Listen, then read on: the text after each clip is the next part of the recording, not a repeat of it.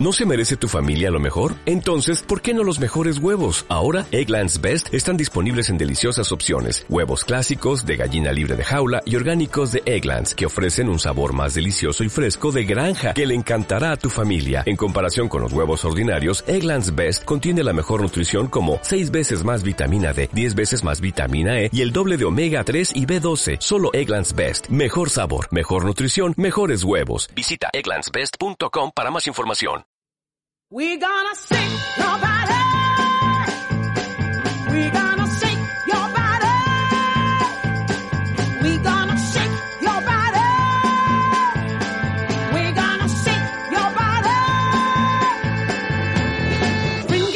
Bienvenidos al podcast de la AEG, el podcast oficial de la Asociación Española de Gastroenterología. Queremos que este sea nuestro punto de encuentro, donde aprovecharemos para repasar la literatura con los propios autores y le daremos una vuelta de tuerca a las publicaciones.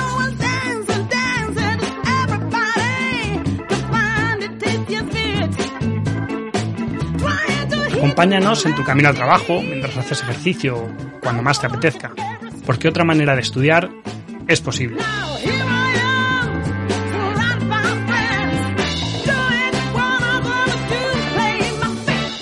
Soy Luis Hernández y os haré de guía en este viaje. ¡Empezamos!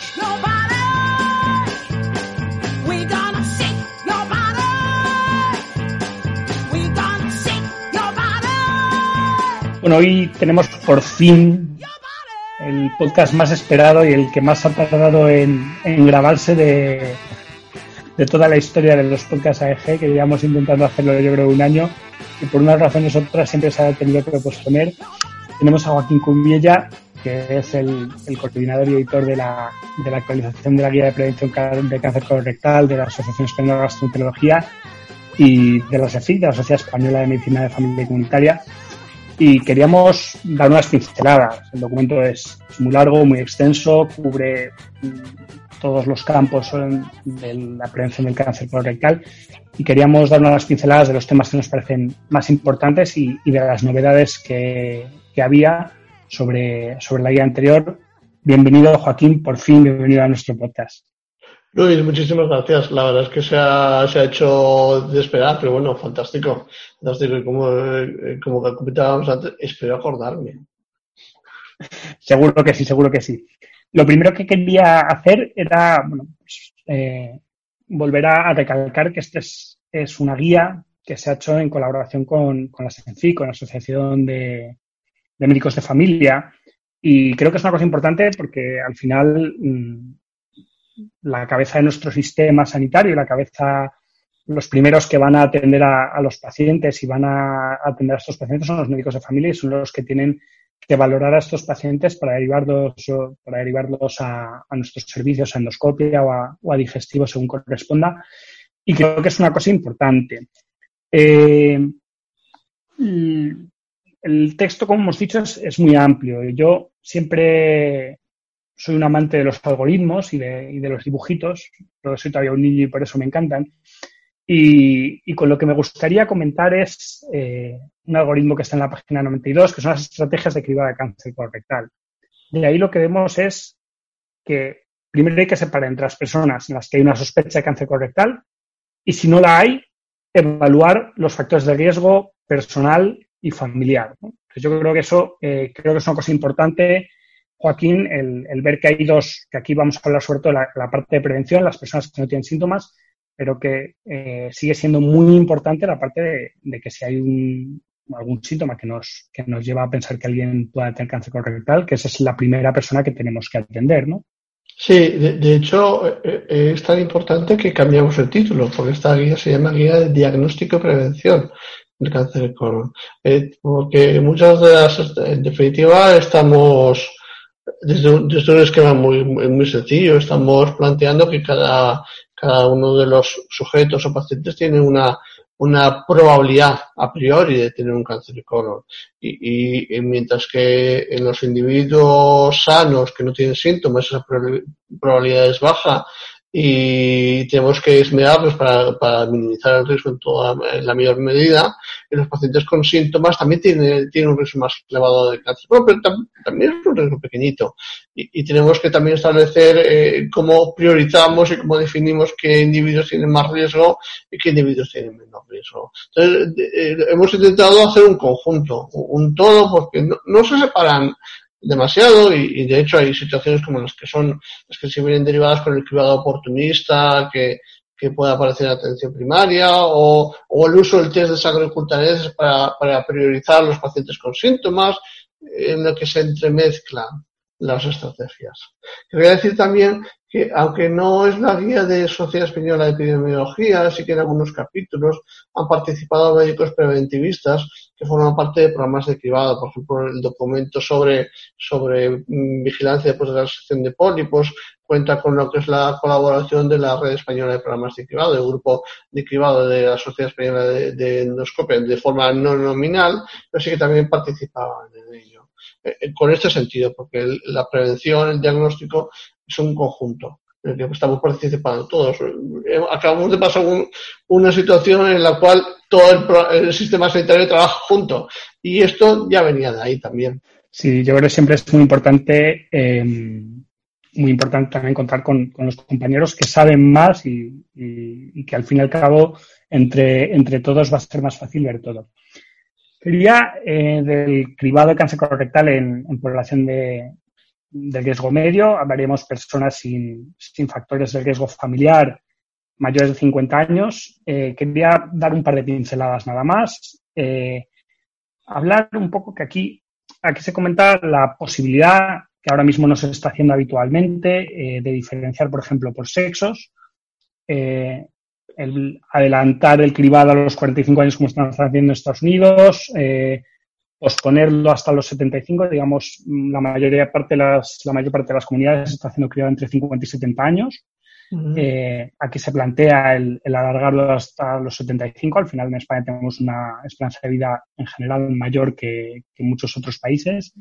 Y, y, bueno, quería sobre todo esas dos cosas, ¿no? La separación por sexos, el, el intentar, ¿crees que es necesario? ¿Qué evidencias hay? Tampoco hace falta extendernos mucho, pero un poco ver si, Sí. si crees que esto es el futuro.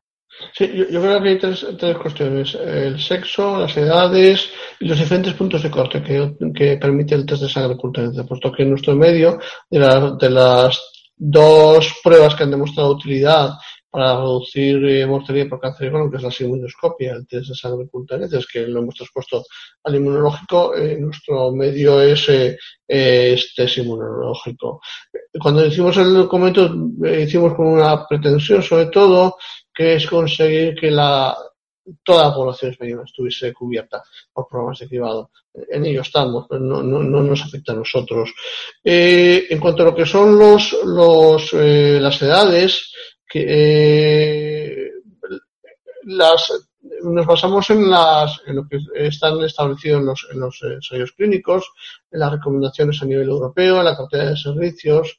Entonces hay una divergencia en la cartera de servicios español que habla de entre 50 y 69 años. En, en, en Europa se propone el que va entre 50 y 75 años. A las poblaciones muy envejecidas, como por ejemplo en nuestro caso, en la provincia de Orense, que es donde yo trabajo habitualmente, tiene todo el sentido, puesto que los pacientes, en la media de edad de los pacientes actualmente que se diagnostican cáncer de colon están en torno a los 78 años. Cuando tenga más sentido en este momento, tenga mucho más impacto que, que alargarlo los 45 años, en donde la posibilidad de que generes falsos positivos es, muy, es bastante elevado en este momento. En cuanto a lo que es el sexo, el problema que tiene es que es un, doble, una doble cuestión, porque las mujeres, los falsos positivos asociados a la tasa de sangre oculta es, es eh, superior y uno podría plantear, pues podemos incrementar el, punto de corte para reducir el número de falsos positivos, pero también es verdad que hasta cierto punto la precisión diagnóstica en test de sangre oculta en, en mujeres es inferior. ¿vale? Es decir, se detectan menos, menos mujeres con, con adenomas avanzados o cáncer, sobre todo adenomas avanzados más que cáncer de colon, eh, en el test de sangre oculta. Con lo cual eh, haríamos que se protegiese menos. De, hecho, lo que nos pasa también es que las mujeres tendría mucho más sentido alargar lo que es los programas de cribado hasta los 75 años ya y no eh, porque en edades jóvenes 50 55 años los, el, el valor predictivo positivo es muy bajo entonces es complicado en este sentido funciona peor p- podríamos plantearnos eh, subir punto de corte pero eso haría que funcionase incluso todavía peor ¿vale? y, otra cuestión que, que se debatió mucho y, y porque esto es una y, y que por una cuestión digamos de equidad en el sistema se decidió que, que no se iba a proponer finalmente pero que tiene ahora muchísimo sentido a la hora de reiniciar programas de cribado es ajustar el punto de corte a la capacidad que se tenga en cada momento de realizar colonoscopias. Esto es algo que no, no lo hemos eh, descubierto nosotros, sino que son experiencias de, los escoceses, en los cuales lo que hicieron fue, vamos a saber qué capacidad tenemos hacer nosotros de hacer colonoscopia, vamos a estimar participación, vamos a estimar el número de, el número de colonoscopias que podemos hacer y a partir de ahí determinamos el punto de corte. Eso también se hizo en, en, el, en, en- Holanda y, y se ha estimado, por ejemplo, en el País Vasco. Creo que, eh, aunque no se vaya a llevar a cabo, es una, un- una vía que tenemos para, por ejemplo, ahora reiniciar programas de cribado. Sí, es un, es un tema interesante. Yo siempre pienso que a lo mejor lo que tenemos que optimizar los recursos que hay y si hacen falta recursos obtener más. Lo que hay que buscar es el punto de corte ideal e intentar que, e intentar que los recursos se acomoden a ello. Pero efectivamente, cuando los recursos como en estos momentos son limitados, pues bueno, puede ser una, una manera de, de optimizar también el, la cantidad de, de pruebas que se hacen para detectar en el menor tiempo posible el mayor número de, de tumores más avanzados, ¿no? sin dejar a nadie fuera o al menor número de personas. El debate es interesantísimo en este sentido, porque nos eh, debatimos, eh, el debate va entre lo que es la capacidad, los medios disponibles, la equidad en el sistema eh, y cuestiones muy prácticas. Porque si, si yo te puedo hacer 100, eh, puedo hacer 100, pero debería hacer 1000, pues bueno, hago 100 hago 100. Y esto, eh, desde el punto de vista de salud pública, lo que se plantea en todo momento, no. Tenemos que, tenemos que dar las mismas op- opciones a toda la población de acceder a, la- a una prueba en este sentido. Que la- llevar, lo que ha llevado a cabo es que la implantación de los programas de cribado haya sido desigual entre unos sitios y otros, porque si no tenías medios, pues no, no empezabas, y eso es peor todavía. Entonces, el, el debate Claro. es interesantísimo. Y, eh, y luego hay que meter la variable de la calidad y entonces el debate ya se pone al rojo vivo, ¿no? La calidad de la colonoscopia, si puede hacer 100 bien hechas o 200 regular Ya, y luego repetirlas cada tres años, ¿no? vale. Eh, pero bueno, creo que eso lo dejamos para el siguiente podcast que grabemos juntos allá para el año 2106, Correcto. eh, correcto. que nos tocará. Muy bien, otro tema que quería tocar era muy por encima, no voy a, creo que, que tampoco es conveniente tocar demasiado el tema de las poliposis, el tema de síndrome de Lynch, los, temas de los pacientes de muy alto riesgo, ese yo es tema para, para otro podcast. Eh, simplemente comentar que, sí que se recomienda el protocolo de Jerusalén en el síndrome de Lynch, el- todos, todos los cánceres de colon, intentar mirar a ver si tiene alteración de las eh, proteínas reparadoras. Y, y, bueno, mi pregunta siempre cuando veo estas cosas es, ¿en vuestro hospital lo hacéis así? Yo, es mi mira, pregunta siempre. te voy a decir una cosa, es mucho más descorazonador. Si, si, claro, yo llevo intentándolo desde hace 10 años que se haga a todos los pacientes y que se haga de forma rutinaria cuando diagnosticas un cáncer de colon. Creo que eh, hace 10 años tenía sentido, ahora, ahora no deberías hacerlo, no deberías hacerlo de otra manera por varios motivos. Por, uno, obviamente, porque este es el cribado de las formas de, de la, del síndrome de Lynch, es la forma de detectar individuos que, que pertenecen a familias con síndrome de Lynch. Pero aparte es un marcador de tratamiento y de pronóstico. Clarísimo. Entonces, lo descanonizado, y esto seguro que le pasa a mucha gente, es que eh, de los de los eh, siete centros que hacen participan en el programa de cribado en Galicia, creo que salvo el, el nuestro y otro más, el resto ya lo hacen de forma, lo tienen incluido dentro que son sus protocolos, que se hace a todo el mundo. ¿Qué es lo que se tiene que hacer? Hacen inmunistoquímica, y, o sea, hacen su dioxina y su inmunistoquímica a cada tumor de colon. Exactamente.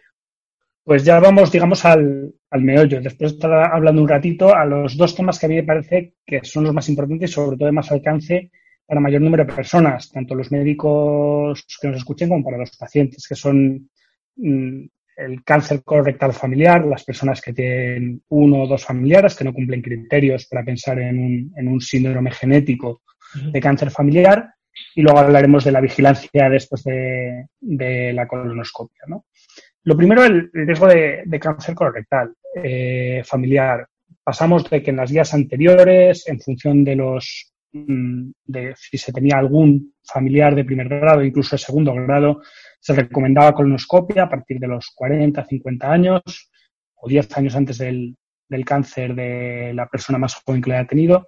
Sin embargo, en este pasamos mm, a realmente eh, solo recomendar colonoscopia como primera prueba de cribado a las personas mm, que tienen más de un, de un familiar con cáncer colorectal de primer grado. ¿Nos explicas un poco de dónde habéis sacado esto? Que sé que esto además es un tema que habéis trabajado mucho vosotros. Seguro, Luis. Mira, aparte yo creo que esto es una forma de pensar que es común y bastante lógico. Eh, Aquí nos encontramos con dos, con dos variables. Uno, el riesgo y otro, el efecto de intervención. ¿Vale? Es decir, eh, lo que hicimos inicialmente fue evaluar, lo que es el, el, riesgo que tienen los individuos con antecedentes familiares de tener un cáncer de colon. Eh, Partimos siempre de, una serie de, metaanálisis que provienen de, y es lo que se basaron todas las días hasta este momento, que eh, se basan sobre todo de estudios de población eh, norteamericana realizados en la última década de- del siglo XX, principios del siglo XXI, en las, en las cuales, y eso es muy importante, no se excluían los síndromes hereditarios, no se excluían porque no se conocían, eh, porque no conocíamos la, la, la alteración hereditaria, ¿vale? Y, y es, verdad que, cuando no excluye ese componente hereditario en estos estudios de, ámbito americano, eh, tener eh, familiares directos incrementa mucho más el riesgo respecto a no tener familiares directos que lo que, como comentaré después, eh, estamos viendo actualmente. Incluso lo que es lo- las edades por debajo de los, de los 40, años- de los 50 años. Eh, En lo que, en dos estudios que aparte yo creo que tienen mucha relevancia porque son eh, un, estudio de nuestro ámbito y un estudio prospectivo dentro de PLCO en, Estados Unidos, lo que, eh, y que un criterio de exclusión es tener un componente hereditario asociado al cáncer de colon, claramente tener eh, un familiar de primer grado ni incrementa el riesgo de tener cáncer de colon durante un seguimiento de 14 años respecto a la población que no tiene antecedentes familiares, ni incrementa el riesgo de detectar adenomas avanzados, es decir, lesiones precursoras en esas colonoscopias. ¿vale? Eh, yo creo que son estudios bastante potentes en este sentido y este fue el primer motivo para, determinar que, en, bueno, pues que no teníamos una, una diferencia de riesgo. Las guías de práctica clínica previas, en cuanto a lo que es la intervención, lo que siempre se planteaba en individuos que tienen que tenían eh, un familiar de primer grado mayor de 60 años, eh, no se planteaba hacer colonoscopia, lo que pasa es que al final nos fuimos todos a hacer colonoscopia, sino que se planteaba es que esa población tenía que participar en el programa de cribado poblacional, que como no existía y como no nos queríamos mucho lo que es el test de sangre les ofrecíamos la colonoscopia, ¿vale? Eh, en este momento los programas de cribado se, se existen y son, son accesibles para la mayor parte de la población. Estudios que evalúen el efecto de intervención y pocos. Lo único que hay concretamente es el que se hizo en, Canarias, en el grupo de Quintero, que comparaba el test de sangre ocultante con la colonoscopia. Y que creo que ya a cinco años vista, no había diferencias en términos de detección de, cáncer de colon y la diferencia y, ni de detección de adenoma avanzado. Creo que sí que había diferencias en términos de detección de, de adenoma no avanzado, si no recuerdo mal de memoria. ¿Vale?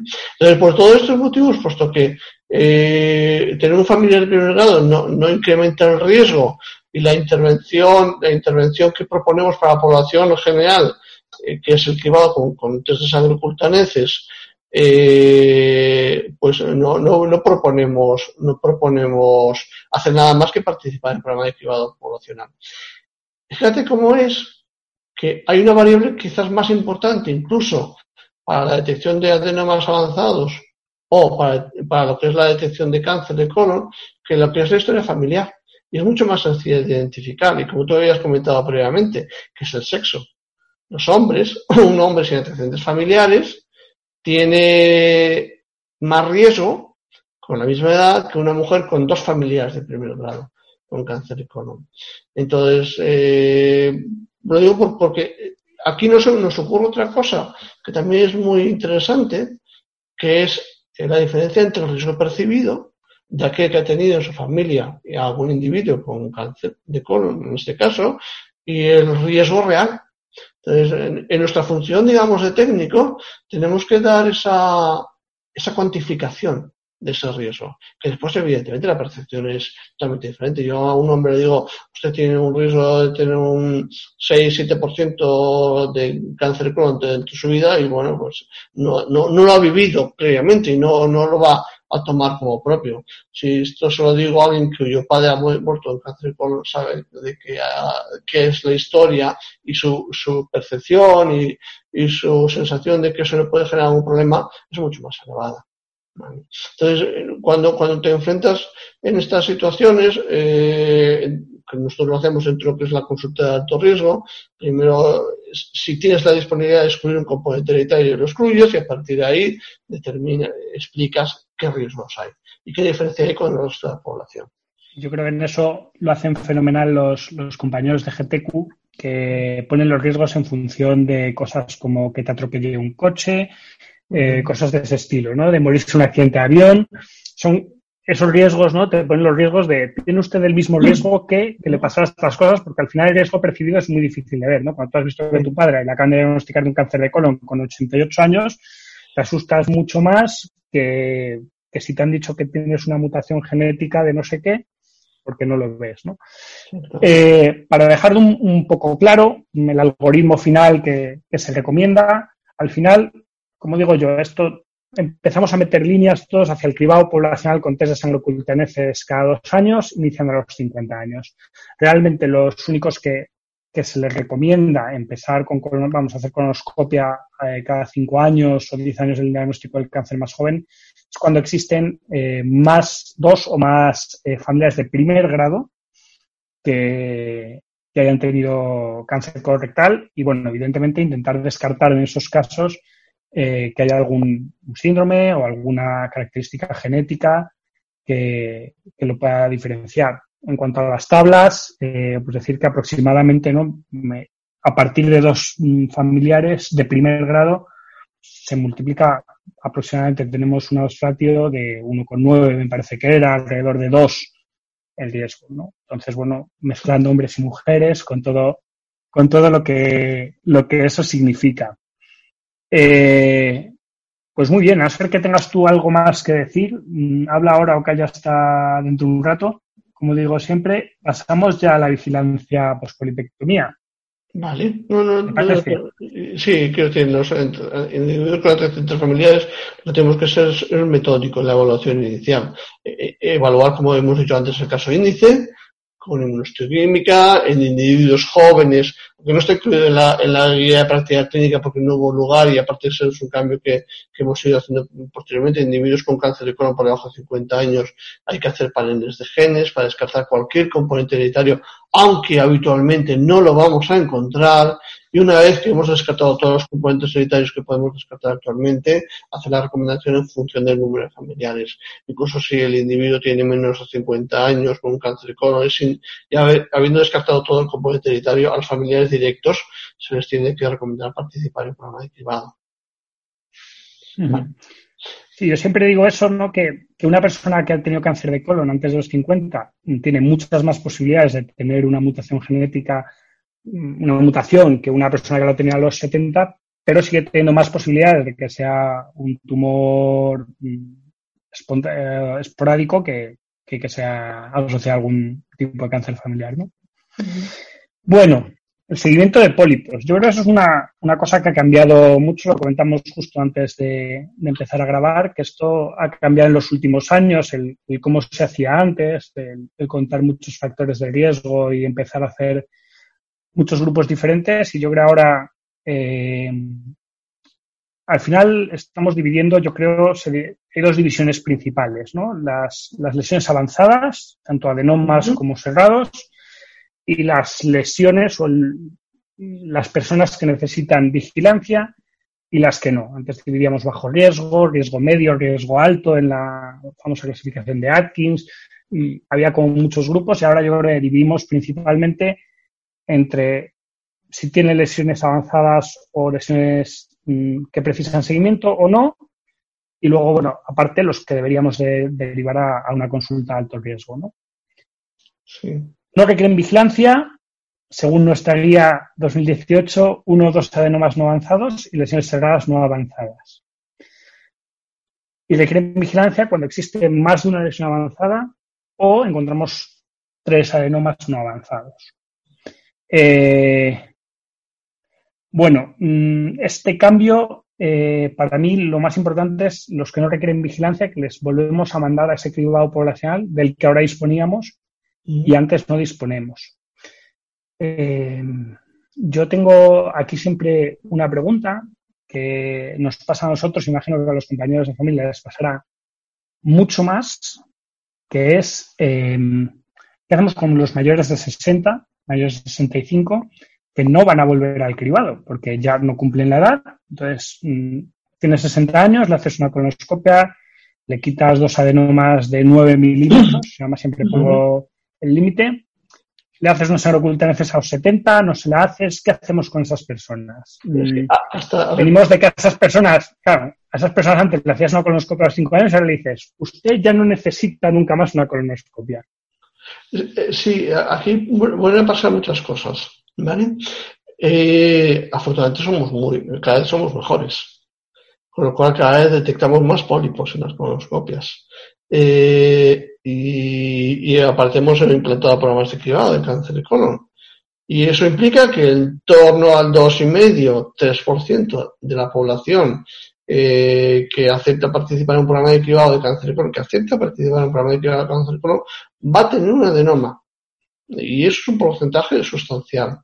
Eh, nos hemos empeñado, yo creo que en mucho sentido, en hacer las colonoscopias cada vez mejor. Eh, ¿Por qué? Por, una razón muy sencilla, porque el principal beneficio eh, de la detección de pólipos no está en la vigilancia, está en la detección y resección de los pólipos, en la colonoscopia basal. El, el resto no se ha demostrado su utilidad. Y es difícil eliminar una, una práctica tan extendida. Eh, pero a día de hoy, en, en, eh, la vigilancia después de la resección de pólipos no ha demostrado que reduzca lo aquello que pretendemos, que, que es el objetivo, que es la incidencia de cáncer con, a largo plazo. ¿Vale? Entonces, déjame que, que te corte un segundo, porque aquí está una pregunta que digo, ¿deberíamos meter la calidad de la endoscopia inicial, incluyendo la calidad del endoscopista, en los siguientes protocolos de vigilancia, en la siguiente actualización? Es, es complicado hacerlo, ¿vale? Pues sobre todo porque no es una medida que tengamos habitualmente, pero sí que tenemos eh, publicaciones de nuestro ámbito con lo que se llama el efecto paradoja. Es decir, aquellos endoscopistas, aquellos endoscopistas que, que tienen mucha calidad detectan muchos, muchos adenomas, muchos pólipos, lo cual hace que los clasifiques como, como individuos que requieren vigilancia porque detectas muchos pólipos, pero al mismo tiempo, como les has quitado todos los pólipos, esos pacientes tienen menos riesgo del que se supone que tienen que tener. Y eso está, eso está visto en, nuestros, en nuestro ámbito, dentro del estudio, del estudio Conoprev. Pero bueno, es muy difícil medir todo esto. Es bastante complicado dar, dar una medida objetiva de la, de la colonoscopia basal. Pero vamos, lo tengo muy claro que, que las cosas van por ahí. ¿Vale? Bueno, y, y al que quiera saber más de este tema, eh, pondremos el enlace al podcast que hicimos con Carolina Mangas hablando del efecto de- paradoja con el artículo que publicaron en, en MyBG. Sigue que te he cortado, pero es que no podía evitar decir eso, ¿no? La importancia de la calidad y cómo realmente eh, es lo que realmente va a forzar que si la calidad de la primera endoscopia es buena, la vigilancia probablemente sea mucho menos importante. Es la importancia de la calidad de la visión de la colonoscopia inicial, la importancia de la calidad de la polipectomía inicial. De hecho, uno de los criterios, uno de los pocos criterios que, de- una de las situaciones en las cuales nos regresamos un poquito en la vigilancia, es en aquellas lesiones de más de dos centímetros rescadas de forma fragmentada, que son las que atesoran, las que tienen el mayor riesgo de, de- de tener cáncer de colon a, corto plazo, no, no porque se nos haya quedado alguna lesión no perdida, sino porque nos haya quedado esa misma lesión. En nuestro caso recomendamos hacer una, una, una revisión endoscópica a los seis meses y otra un año después.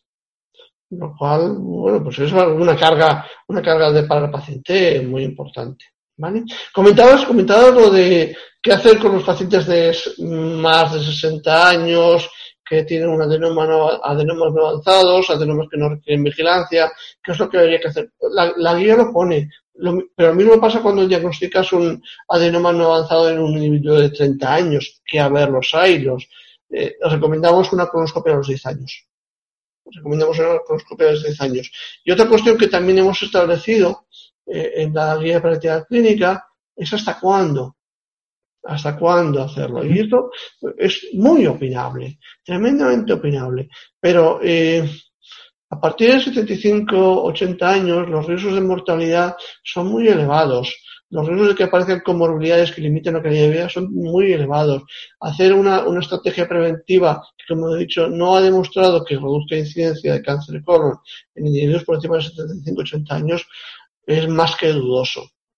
Más que dudoso en términos de, de- del sistema sanitario y sobre todo más que dudoso en términos de beneficio para el propio paciente. Por eso lo que hemos recomendado es que no hacer vigilancias endoscópicas más allá de los 80 años, eh, si no tienen comorbilidad y si tienen comor- comorbilidades más allá de los 75 años. Y eso es una cuestión que también es importante en este sentido.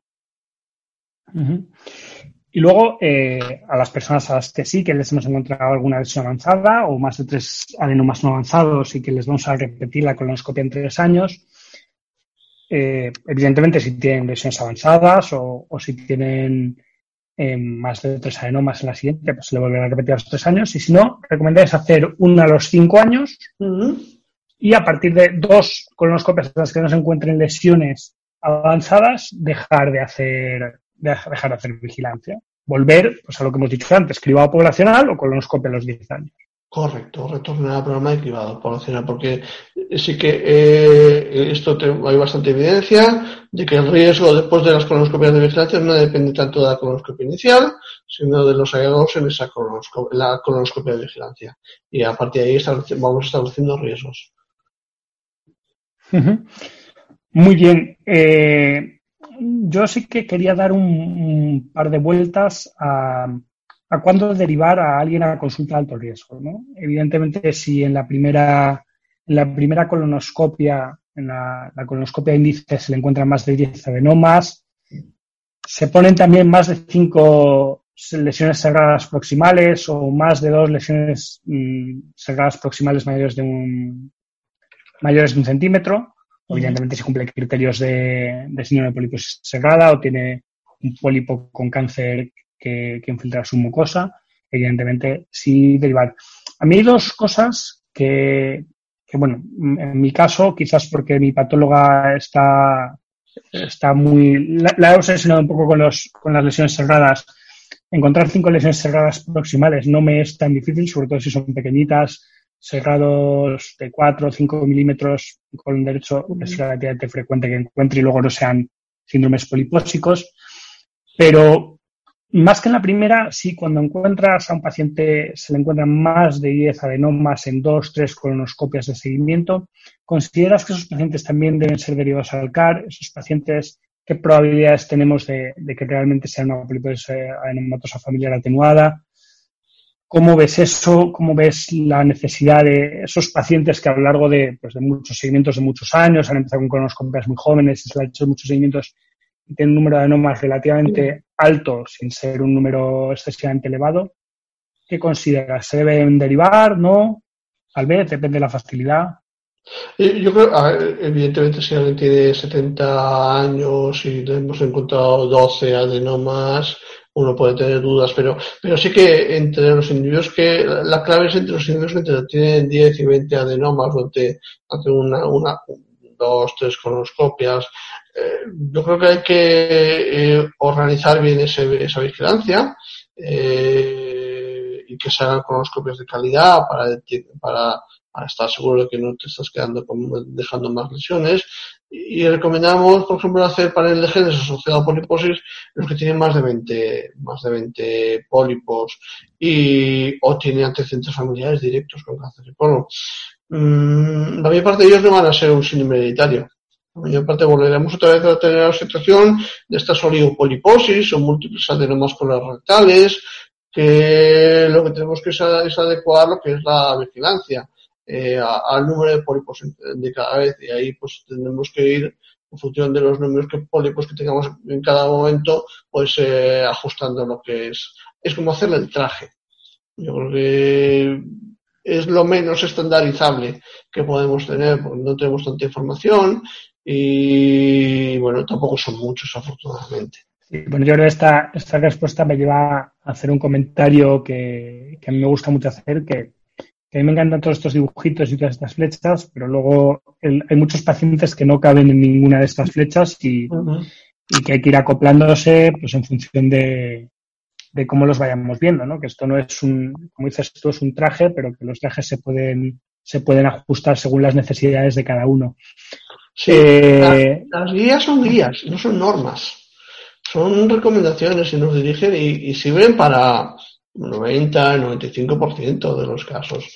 Pero después tenemos, tienen que ser un instrumento para dialogar con el paciente y tomar decisiones en función de, lo que él considere y de lo que nosotros, nuestros medios que tengamos en cada, en cada hospital.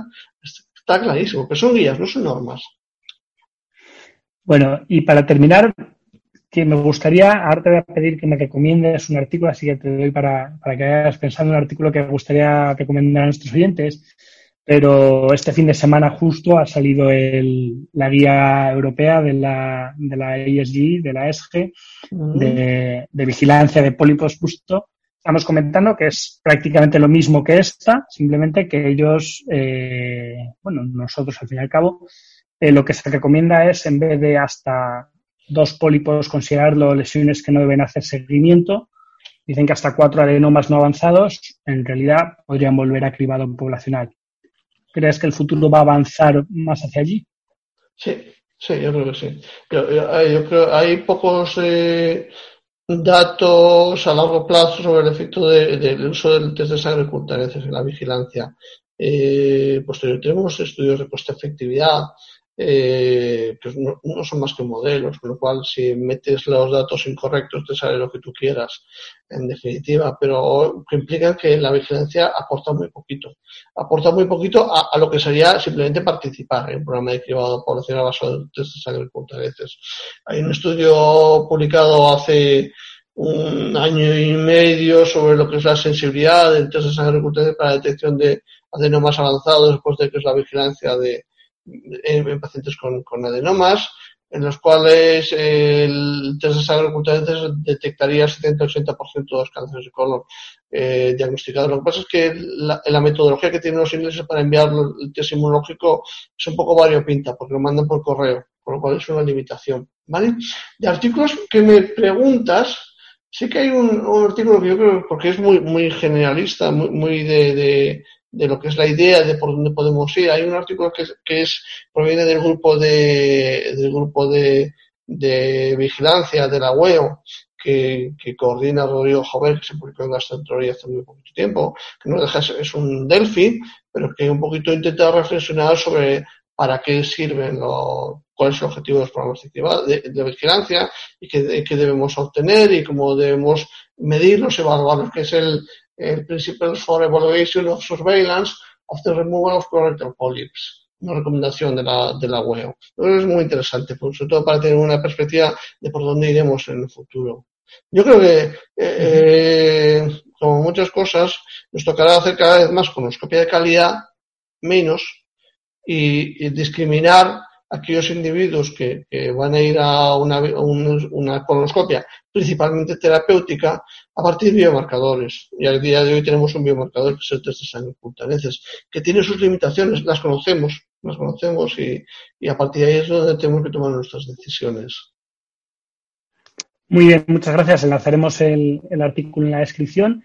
Y yo, por último, siempre me gusta que nos recomendéis algo de lectura no médica. Bueno, puede ser médica también, pero que en un artículo, un libro, un cómic.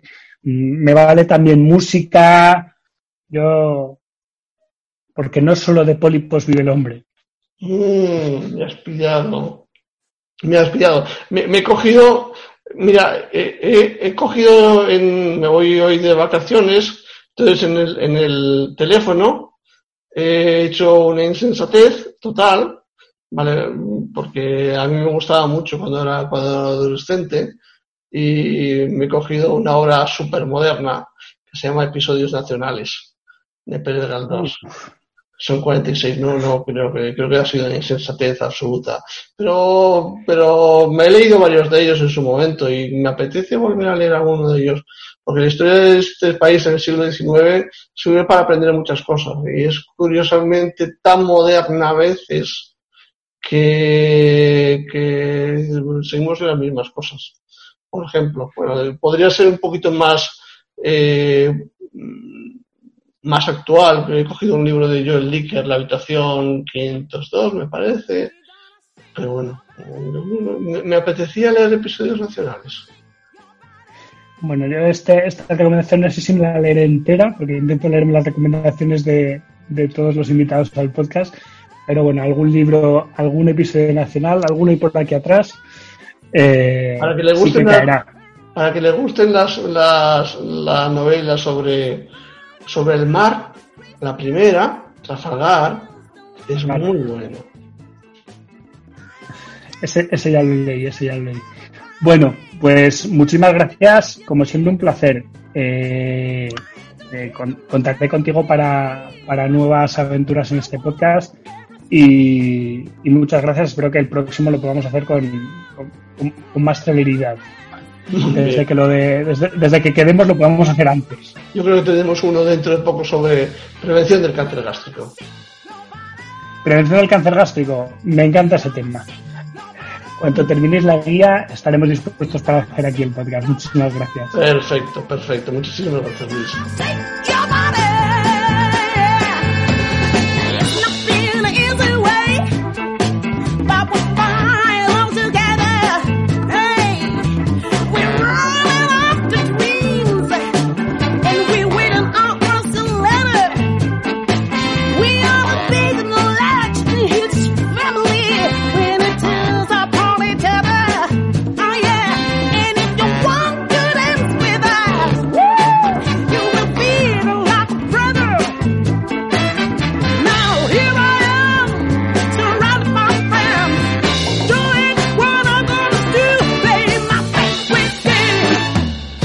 Esto ha sido todo. Esperemos que hayáis disfrutado y aprendido. Tanto el artículo original como el resto del material del que se ha hablado en el podcast estará enlazado en la descripción. Lo que estéis escuchando es Shake Your Body de Fridonia, de su disco Dignity and Freedom.